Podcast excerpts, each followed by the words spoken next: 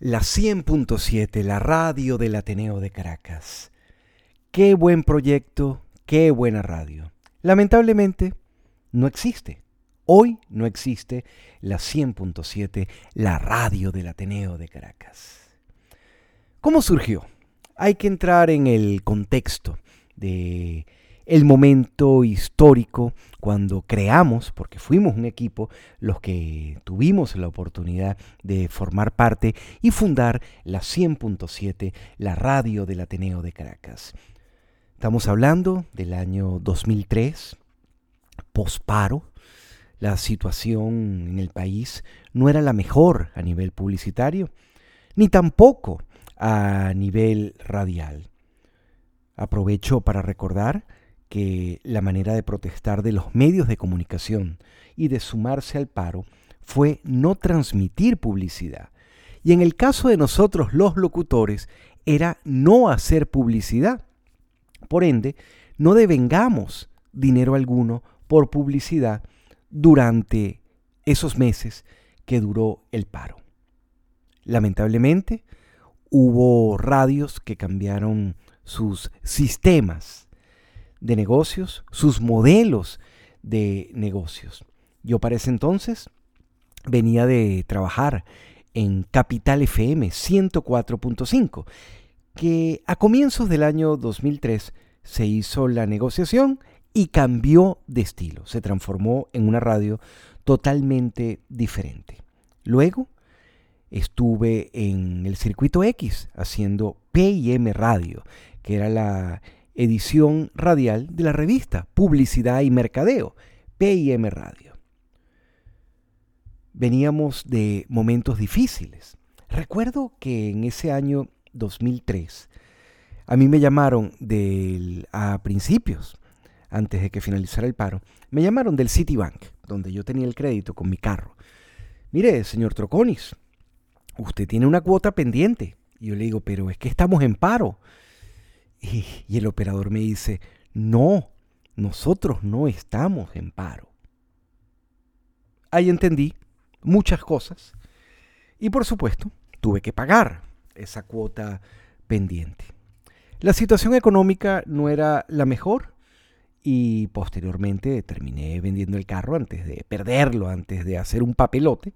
Vendí el carro que tenía, pagué la deuda que tenía y me quedé mucho más tranquilo para sobrevivir ese año 2003, que no solamente fue rudo para mí, fue rudo y muy duro para una gran cantidad de venezolanos en el año 2003. Un día, estando en casa, recibo una llamada de Eli Bravo. Eli ya tenía como residencia los Estados Unidos, pero en ese momento había estado yendo y viniendo por uno de los tantos proyectos en que siempre ha estado involucrado Eli. Y me dice, Polo, ¿a ti te gustaría fundar una radio de cero? Y yo le dije, Eli, ese es el sueño de todo productor, de todo radiodifusor, de todo radiodifusor, arrancar de cero. Y me dice, bueno, mira, me llamó Carmen Ramia a través de Johan Morián y me plantearon la posibilidad de armar la radio del Ateneo de Caracas, que no existe, pero yo no puedo hacerlo. Creo que tú sí tienes el tiempo y la posibilidad de hacerlo. Le dije, Lee, encantado, ¿a quién tengo que llamar? Me dio el teléfono de Johan Morián, hijo del gran músico Carlos Morián, y me comuniqué con Johan. Y a los dos días ya estábamos haciendo una reunión en su casa para plantear lo que sería el proyecto de la 100.7, la radio del Ateneo de Caracas.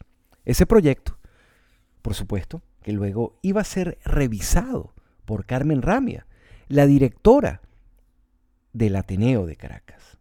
Carmen, la misma que organizó por muchos años con un gran equipo el Festival Internacional de Teatro.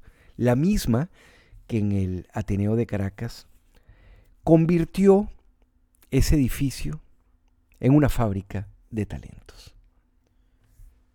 Empezamos a plantear reuniones, a hacer borradores de lo que iba a ser esa programación. yo tenía una idea en ese momento. Había una movida electrónica en Venezuela de, de una gran cantidad de músicos venezolanos había una presencia del chilao, de esos discos de Hotel Costés, de Budabar, pero también en Venezuela se estaba eh, innovando y se estaba trabajando mucho ese estilo musical. Por allí arranqué, por allí orienté lo que serían mis planteamientos para hacer la musicalización de la 100.7, la radio del Ateneo de Caracas. La idea de programación fue buscar a algunos amigos, algunos talentos de la radio, pero por supuesto, hacer una radio bajo las premisas de arte, cultura, entretenimiento e información. Me tocó una reunión con Carmen, recuerdo clarito, el 4 de agosto, porque ese mismo día había recibido una noticia familiar no muy buena. Por eso el 4 de agosto del año 2003 lo tengo muy claro. Sin embargo, como decimos los venezolanos, tenía que guapiar al entrar a esa reunión con Carmen. Yo no conocía a Carmen, la tenía por referencia como la gerente cultural, como una gerente del ámbito cultural venezolano. Me senté con ella, hablamos, estaba Johan Morían presente en esa reunión. Carmen aceptó mis planteamientos. Carmen aceptó los argumentos que llevaba Johan para sacar adelante la 100.7, la radio del Ateneo de Caracas. Planteamos fechas. De ese 4 de agosto dijimos, bueno, ¿podemos comenzar a trabajar? ¿Podemos comenzar a sacar esta radio al aire en un nuevo periodo de prueba? Y Carmen dijo, sí, nos establecimos una fecha de transmisión ya con programación, con locutores, para, la, para el día 30 de septiembre. Así que desde el 4 de agosto hasta el 30 de septiembre fue un trabajón continuo, un trabajón continuo con un gran equipo que fuimos reclutando Johan y yo. En el piso 6 del Ateneo de Caracas no había nada donde nos asignaron. Existía el espacio de Teatro NACU y existía también el espacio de Amnistía Internacional. Esa bóveda, ese cuarto, allí no había nada. Estaban unos estudios que en algún momento existieron para sacar esa radio al aire en la década de los 90, pero no pudieron sacar adelante el proyecto. Así que abrimos esa puerta que tenía un cartelito. Radio Ateneo 100.7 FM. Johan y yo abrimos la puerta, nos encontramos con una consola Soundcraft, con un reel-to-reel Tascam, con un CD player profesional Tascam, un procesador Orban, para sorpresa mía, un procesador digital costosísimo, estaba allí dentro de ese inventario y un deck y más nada.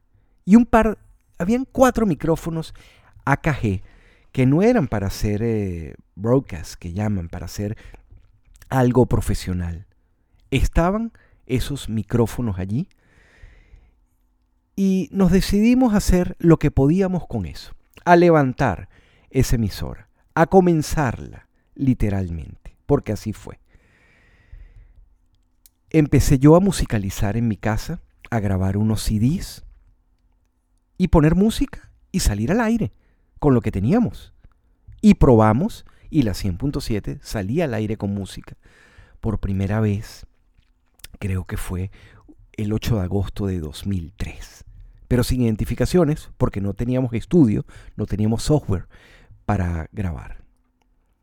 Aquí es donde entran unos nombres que siempre voy a recordar y que siempre voy a agradecer. Elisa Rego y Willy Croix. Elisa grabó las identificaciones de la 100.7 en el baño de su casa, en la ducha. Willy la acondicionó de una manera para que ella pudiera grabar. Guillermo Carrasco gentilmente también me envió unas voces para identificar la 100.7, la radio del Ateneo de Caracas. Fran López apareció con un primer micrófono Sennheiser que se utilizaba para grabar voces, pero sobre todo para instrumentos, pero lo utilizamos en esa primera etapa con los otros micrófonos AKG, que no eran los más idóneos, pero eran los que teníamos allí en la 100.7 para comenzar esta aventura. Hasta ese momento solo estábamos Johan y yo. Manejamos presupuesto. Le dije a Johan, dice, bueno, vamos a sentarnos con Carmen y con los otros socios que estaban en ese momento. Los otros socios que estaban en ese momento era el circuito radial triple F de Carlos Falkenhagen, quienes apoyaron la idea de sacar adelante la 100.7, la radio del Ateneo de Caracas, bajo esa consigna. Una radio de arte, cultura, entretenimiento e información, donde predominara la cultura, donde predominara la música. Y así comenzamos. Un presupuesto muy bajo, nos autorizaron inicialmente el pago para un operador. Llamé a mi amigo y operador de la época de cualquier cosa de la Mega, Omar Salazar. Llegó Omar, se encontró con las instalaciones, que no teníamos mucho, y él era el encargado de poner un CD y otro CD, un CD y otro CD. Nos planteamos la idea, Omar, Johan y yo, de lo que hacíamos, porque en algún momento cuando no estaba Omar, yo era el operador de la 100.7. Y entre los tres nos vimos la cara y dijimos, mira, vamos a grabar en VHS Hi-Fi, que es alta definición, entre comillas, y esto nos puede permitir que cuando no estemos nosotros, dejemos grabado la programación que hicimos en periodo de prueba en VHS. Y así lo hicimos. Cuando estaba yo, grababa una parte, luego venía Johan y luego venía Omar. Y así comenzó a mantenerse por primera vez la 100.7, las 24 horas continuas de programación con un VHS. Hasta que un día estábamos todos tranquilos en nuestras casas y entró cadena nacional. Saben que si hay cadena nacional, las emisoras tienen que conectarse de inmediato. Porque si no, pueden ser sancionadas. A partir de allí, nos vimos en la necesidad de buscar presupuesto para mantener otro operador. Así que llamamos a Luis Magallanes, también de la época de la hora del gato, de Ávila, FM. Bueno, fue Luis, el otro operador, quien estuvo con nosotros en esos inicios de la 100.7, la radio del Ateneo de Caracas. ¿Quién nos acompañó en esa primera etapa? En esa primera etapa donde grabábamos y grabábamos en VHS. Hasta ahora he hablado de los que sacamos adelante el sonido y la música. Además con una señal que no era la mejor, porque no estaba bien direccionada la antena, pero hicimos lo que pudimos en esa primera etapa. Luego me tocó llamar, entrevistar y reclutar, además en un espacio que parecía como cuando te iban a vender un resort en Venezuela o algo no bueno te iban a plantear, porque lo que habían era cuatro sillas y dos mesas más los equipos de la cabina. Recuerdo que llamé a Ana María Fernández, ella le encantó la idea, pero meses después tuvo que ir a desarrollar un trabajo muy interesante que hizo en prensa, en el área específicamente de política, con el diario El Universal. Fran López fue uno de los primeros, si no el primer locutor que se incorporó a la 100.7, al staff. Luego llamé a Julio César Tercero Venegas, quien también se incorporó al staff. Hilda Lugo Conde, periodista del área de la fuente de entretenimiento del Nacional, estuvo con nosotros en la primera etapa. Creamos un proyecto con unos estudiantes que yo tenía en la Universidad de Monte Ávila. Yo fundé la cátedra de radio de la Universidad de Monte Ávila e invité a un grupo de chamos para formar parte de la 100.7 y a ellos se les destinó un espacio, un par de horas. Alejandra Otero fue una de las líderes de ese proyecto. Y no porque fuera la hija de Carmen ni la hija de Miguel Enrique. Le di clases y me llamó la atención el talento que tenía Alejandra. Y ella, junto a otros compañeros de clase, hacían el horario de 1 a 3. Incluimos también en ese proyecto a María Beatriz Medina, Pata Medina, a Sergio Jablón, libretista de La Rochela de RCTV, a quien había conocido cuando él escribió para el show de la mañana, el programa que conducían Víctor Sánchez y Rafa Cadavieco. Llamé también a otros amigos que manejaban muy bien lo que era el entretenimiento y sobre todo ese tema cultural. Edmundo Bracho, quien en ese momento trabajaba para el diario Tal Cual. Y Carla Tofano, conocida en los 90 por su trabajo con las Cosmo Barbie y Entertainment Television. Carla se incorporó también al staff de la 100.7. Nos ayudó también, recuerdo, Alonso Toro a hacer preventa e incorporamos el programa Alzheimer Cultural con Paul Sen, Vito Soya y Alonso Toro.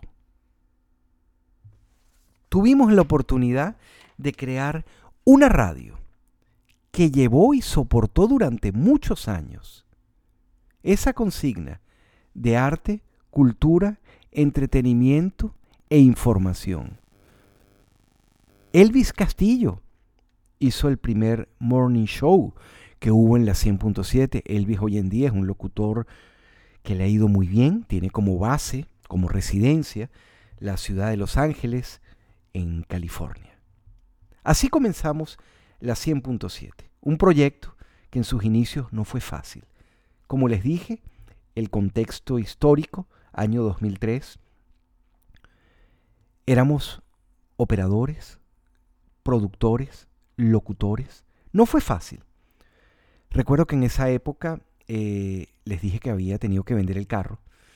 Me acuerdo que me compré un Ford Fiesta. Que además, como dice el dicho, cuando el pobre lava llueve. Y no me fue muy bien con el carro. Me vendieron un carro malo que incluso un día le fallaba el vidrio y lo llevé a otro taller. Y me dijeron, pero este carro tiene compartimientos. El carro tenía unos compartimientos secretos. Yo lo compré usado.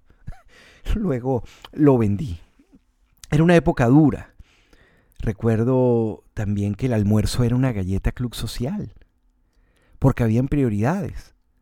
Pagar el maternal de mis chamos distribuir el dinero, el presupuesto para la comida, y no daban los números para comer en la calle. Funcionaba una club social durante el día, porque el trabajo era larguísimo. Y aún yo no había entregado mi responsabilidad en el programa PIM Radio. Así que salía temprano, llevaba a mis chamos al maternal y luego continuaba el día en la 100.7 para sacarle al aire, para sacar adelante esta emisora, que lamentablemente cuando el 4 de mayo recibimos una noticia. El Ministerio de Finanzas había decidido no renovar el comodato para la radio del Ateneo de Caracas y para su edificio como tal. Recordamos que el edificio del Ateneo de Caracas se entregó en comodato a principios de la década de los años 80. Se creó con la intención de hacer cultura en el país. La Margot Benacerraf, la Ana Julia Rojas, la sala de conciertos, fueron estructuras creadas especialmente para el Ateneo de Caracas. las salas, las aulas. Todo eso fue creado con un objetivo, ese edificio con un sentido. Pero por alguna razón, siempre fue un comodato que se iba renovando año tras año. Lamentablemente, en el año 2009 decidieron no renovar el comodato. Me acuerdo que cuando llegó la noticia, le dije a Carmen, Carmen, tenemos que tomar previsiones porque hay unas leyes, hay unas reglas, hay un reglamento de radiocomunicación que en caso de que nosotros nos tengamos que ir mañana, tal vez podemos perder la señal de la 100.7. Incluso le dije, Carmen, hace un par de meses tuvimos una inspección de Conatel que duró 48 horas.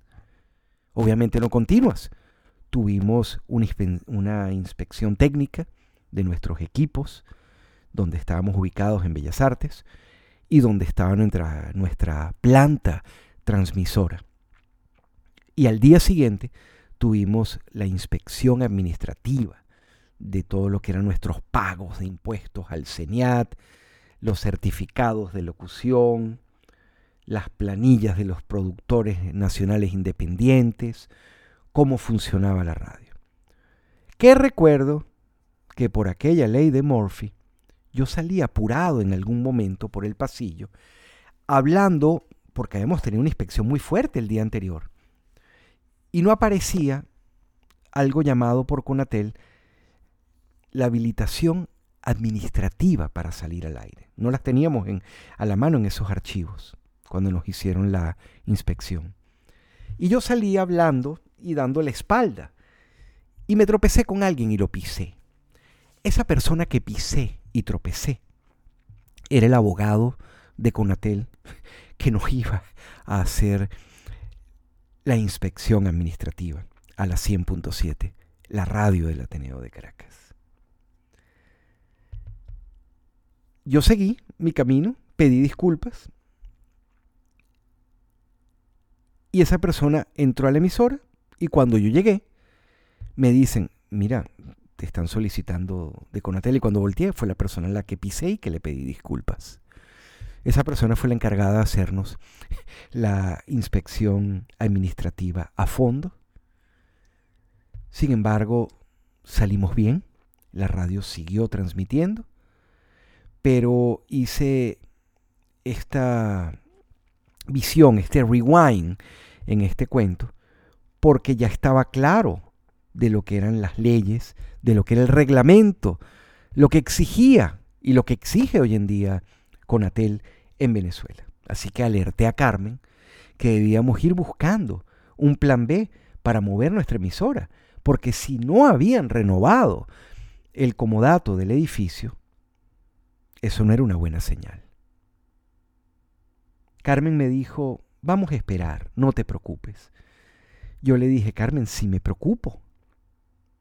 Me acuerdo que en ese momento también le hice llegar a Johan, quien era el gerente general, yo era el director de programación de la radio, y Carmen era nuestra jefe directa, la directora ejecutiva del Ateneo de Caracas. Le manifesté mi preocupación por lo que estaba ocurriendo se dio la noticia, el gobierno, el régimen, dijo que no pasaba nada, que no nos preocupáramos, que todo iba a seguir funcionando bien. Eso fue el 4 de mayo. Me acuerdo que el día 5 de mayo yo tomé una decisión personal que me valió que Carmen se pusiera molesta conmigo. Pero lo tomé bajo mi responsabilidad y le dije, Carmen, voy a mudar la radio. Me dijo, no lo hagas. Y le digo, voy a mudar la radio porque si ellos no renovaron el comodato, van a tomar este edificio. Y cuando entren a la radio del Ateneo de Caracas y vean nuestros equipos, que ya no eran los equipos que yo les conté con los que arrancamos. Ya era un sistema operativo como el AudioBall, ya teníamos unos Sennheiser MK421, ya teníamos un estudio de grabación, ya teníamos una red, ya éramos una radio pro, porque del 2003 al 2009 ya habían pasado unos buenos seis años donde fueron muy exitosos para nosotros. Le advertí a Carmen, Carmen, cuando ellos abran esa puerta y vean los estudios van a decir, mm, esto es para nosotros. Así que decidimos adelantarnos. Y todo el equipo, Johan Morián, Omar Salazar, Luis Magallanes, Luis Medina, decidimos, decidimos desconectar la radio. Recuerdo que me tocó a mí dar las últimas palabras en Bellas Artes y coloqué de Smith hay una luz que nunca se apaga diciendo vamos a desconectar nuestra transmisión y apareceremos próximamente. Desconectamos la radio y prácticamente mudamos la emisora en nuestros carros.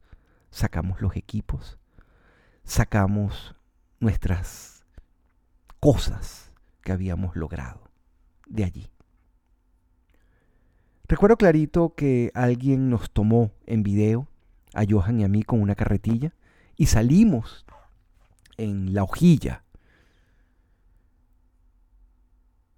Y luego se dijo que nosotros nos habíamos anticipado a una acción que iba a tomar el gobierno, que fue decirle a Carmen, lamentablemente, ya el Ateneo no va a estar allí, se va a colocar otra institución.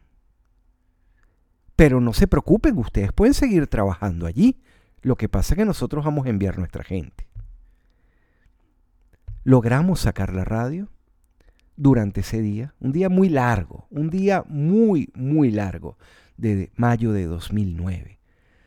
Finalmente, a eso de las 7 de la noche, logré conectar con Omar Salazar una consola y un micrófono y la computadora del audiobol al transmisor directamente, al enlace, al transmisor directamente.